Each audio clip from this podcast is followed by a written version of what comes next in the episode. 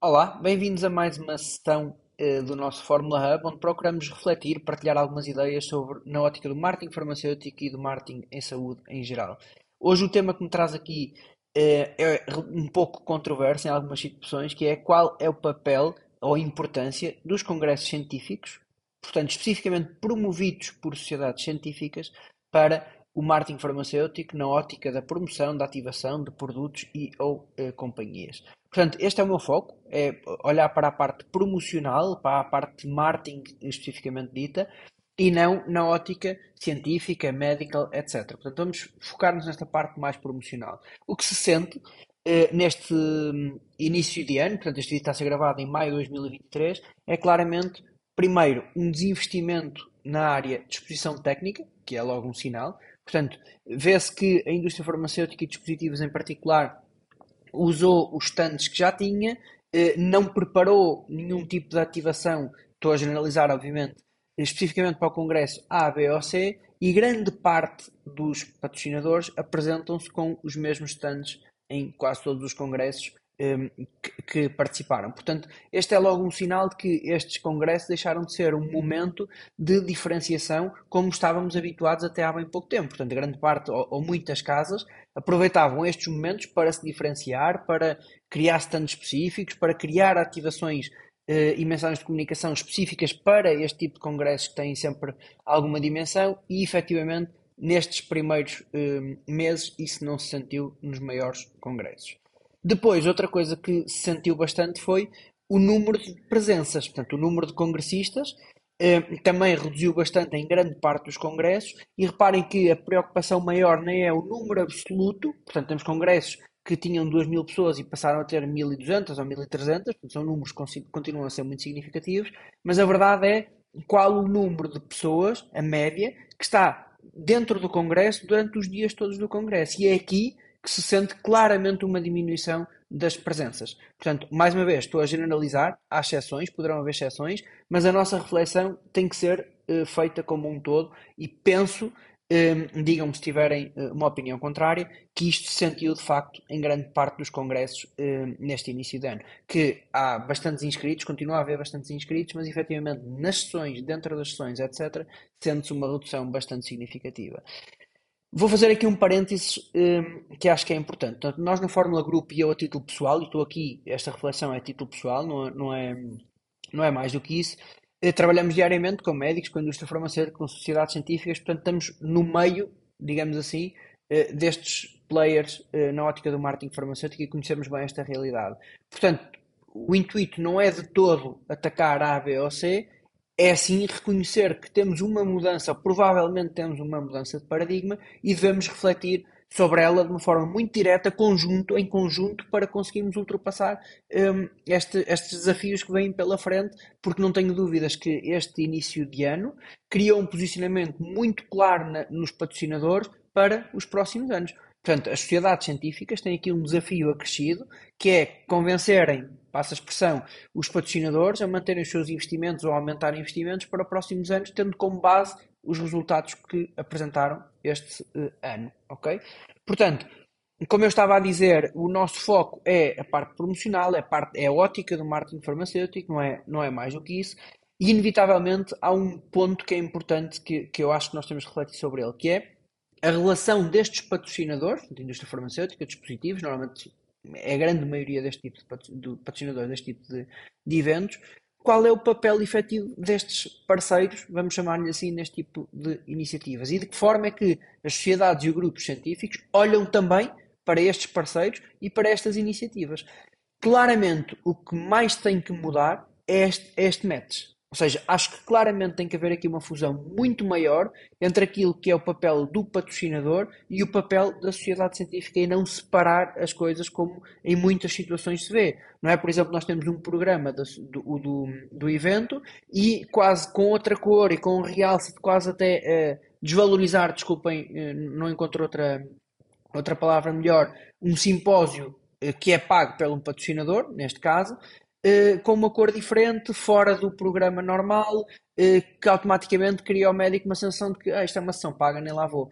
e eu acho que esta é uma das, das, um dos grandes focos de mudança que tem que existir. Portanto, estes patrocinadores que promovem até, neste caso, a parte mais científica, eh, a parte de, de permitem trazer aqui alguns QOLs até muito relevantes do ponto de vista internacional, nacional, geram dinâmicas muito interessantes também eh, para o programa, não podem ser postos como uma caixa ao lado de, ok, este é o espaço daquela casa e eu, sociedade, não tenho nada a ver com isso, não tenho responsabilidade nenhuma nesse em meter lá gente, em fazer deste, desta iniciativa um sucesso. Portanto, este é um ponto que eu acho que é, que é muito, muito relevante de, de ser pensado. Portanto, eh, a recomendação, a primeira, se quisermos, é que os patrocinadores não podem mesmo continuar a ser tratados como meros pagadores, nem os patrocinadores devem continuar a aceitar ser tratados como meros pagadores. Portanto, para haver aqui sinergias e para isto funcionar, os papéis têm que estar bem definidos, cada um tem o seu papel, e acho que isso aí toda a gente sabe qual é o papel de cada um destes players. Na minha opinião, estas sinergias têm que ser muito mais claras para, para um, toda a gente. Portanto, só, só para dar uma ideia, um, a indústria farmacêutica e dispositivos, quando podem, nem sempre podem, mas quando podem, são promotores de sessões de alta qualidade nestes congressos, convidam os médicos, quando convidam os médicos ou os profissionais de saúde, às vezes pode ser para além dos médicos, profissionais de saúde para este tipo de congressos, eh, tratam dos alojamentos, muitas vezes criam dinâmicas paralelas aos congressos para aumentar a adesão, digamos assim, a este tipo de congressos. Portanto, tem um papel, tem um papel chave para o sucesso destes congressos. E a verdade tem que ser dita. O dia em que este tipo de patrocinador desacelerar destes congressos, estes congressos começam a descer a pique do ponto de vista de presenças. E isto já é visível em vários congressos científicos. Portanto, não faz sentido, na minha opinião, continuar a ignorar esta, o papel que cada um tem. Acho que é mesmo importante os decisores das sociedades científicas, os decisores da indústria farmacêutica, dispositivos, sentarem-se e perceberem efetivamente quais são as necessidades de cada um. Portanto, só desta forma é que vai ser possível eh, satisfazer os interesses de todos, porque os interesses são comuns, eu acredito muito nisso, mas é, é a única forma de efetivamente haverem sinergias para o médio longo prazo e não se sentir um, as quedas eh, que eu acho que se podem vir a sentir eh, nos próximos anos se não se fizer nada eh, nesse sentido.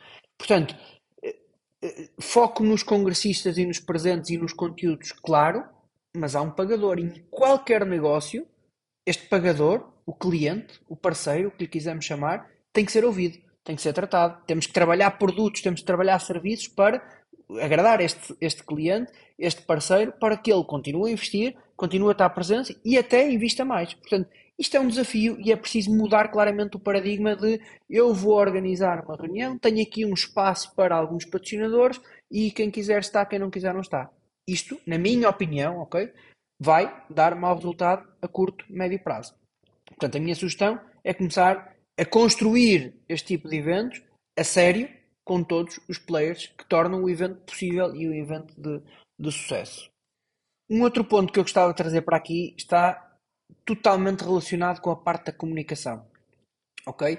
Quer do ponto de vista de sociedades científicas, quer do ponto de vista da indústria farmacêutica. A indústria farmacêutica e dispositivos, eh, obviamente, vai fazendo o seu papel a convidar os profissionais de saúde, mas percebam também que cada vez mais isto é um esforço. Estamos num contexto muito desafiador para grande parte das empresas, há exceções, há áreas terapêuticas que estão a passar um bocadinho ao lado disto, é verdade, mas grande parte das áreas terapêuticas estão a sentir um contexto desafiador. Portanto, quando a indústria farmacêutica convida 100 médicos para ir a um congresso, ou 50, ou quer que seja, é importante quem está do outro lado perceba que não é só convidar os médicos. Há hotéis, há estadias, há, há todo este processo que aumenta e muito os custos para, este, para conseguir mobilizar estes convidados. Portanto, ou estes momentos são momentos-chave para os patrocinadores, para os parceiros, ou vão, obviamente, acontecer situações como já aconteceram, de parceiros que até investiram no evento,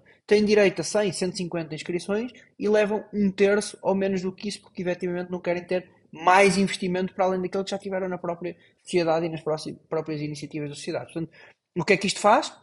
Mantém-se a presença do ponto de vista de parceria, mas não se vêm convidados nem ficam convidados durante o Congresso e vai haver uma quebra natural do número de congressistas nestes eventos. Portanto, se me permitem, eu vou ser aqui um pouco provocador naquilo que considero que poderá vir a ser o papel também das sociedades.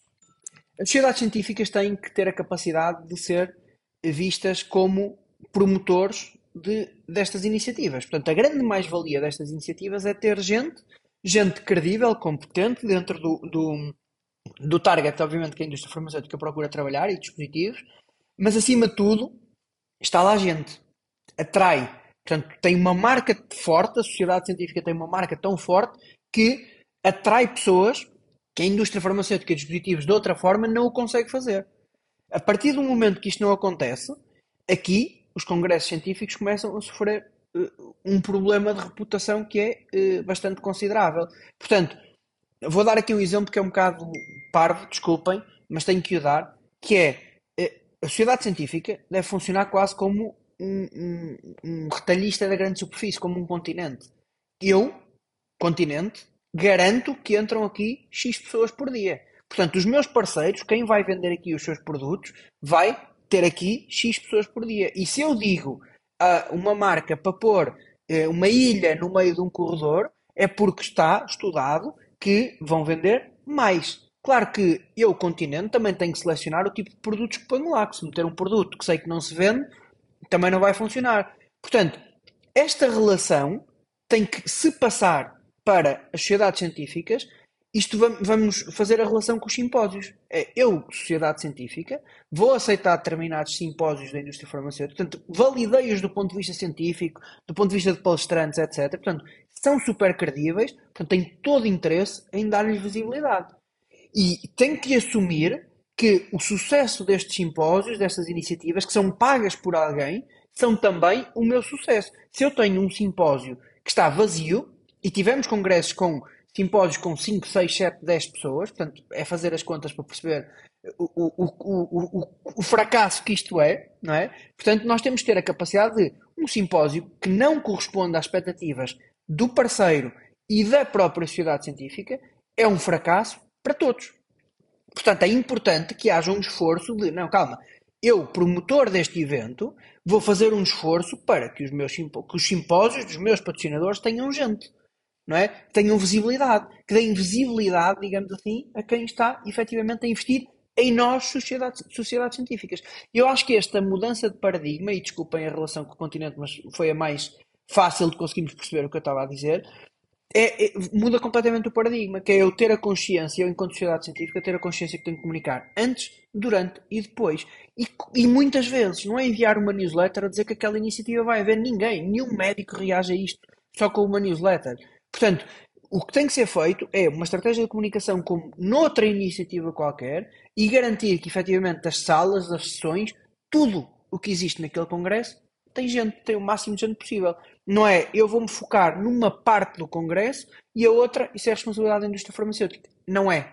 Na minha opinião, a responsabilidade é de todos os players que organizaram aquela ação e que permitiram aquela ação e disseram que aquela ação era credível para o programa. Portanto, não podemos aceitar que um, um, simpósio que não tem ninguém, literalmente, e foram vários que aconteceram nestas, nestas sessões, nas, nas, nos primeiros congressos do ano, nós não podemos aceitar que isto seja uma coisa normal ou que seja a responsabilidade apenas do patrocinador. Não, então alguma coisa não funciona neste tipo de, de projetos. Porque, essencialmente, este patrocinador acreditou que aquela sociedade científica, que, aquela, que aquele evento era o momento certo para passar determinada mensagem, ok?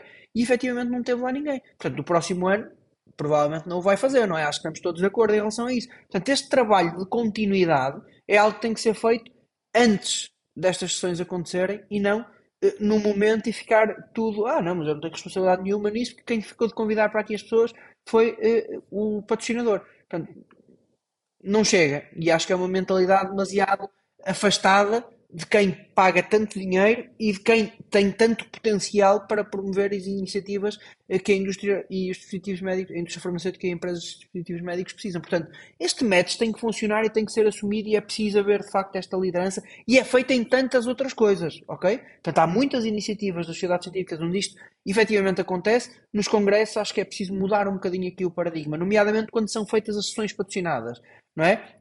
Uma sessão patrocinada, se nós metemos à mesma hora dois, três, quatro sessões, como às vezes acontece, eh, patrocinadas, quer dizer, se, temos pouca gente dentro do Congresso e já percebemos que isso é cada vez mais uma realidade, estamos a, a, diluir por completo o potencial de sucesso de cada uma destas sessões. Portanto, o problema vai aumentar, vai se agravar e o insucesso de cada uma, de cada uma destas iniciativas vai ser cada vez mais sentido. Portanto, acho que este é um ponto muito importante do ponto de vista de, de, de diferenciação de mindset que tem que ser trabalhado se queremos efetivamente manter estes momentos, estes congressos, como momentos importantes do ponto de vista promocional e da ativação de marcas e de produtos.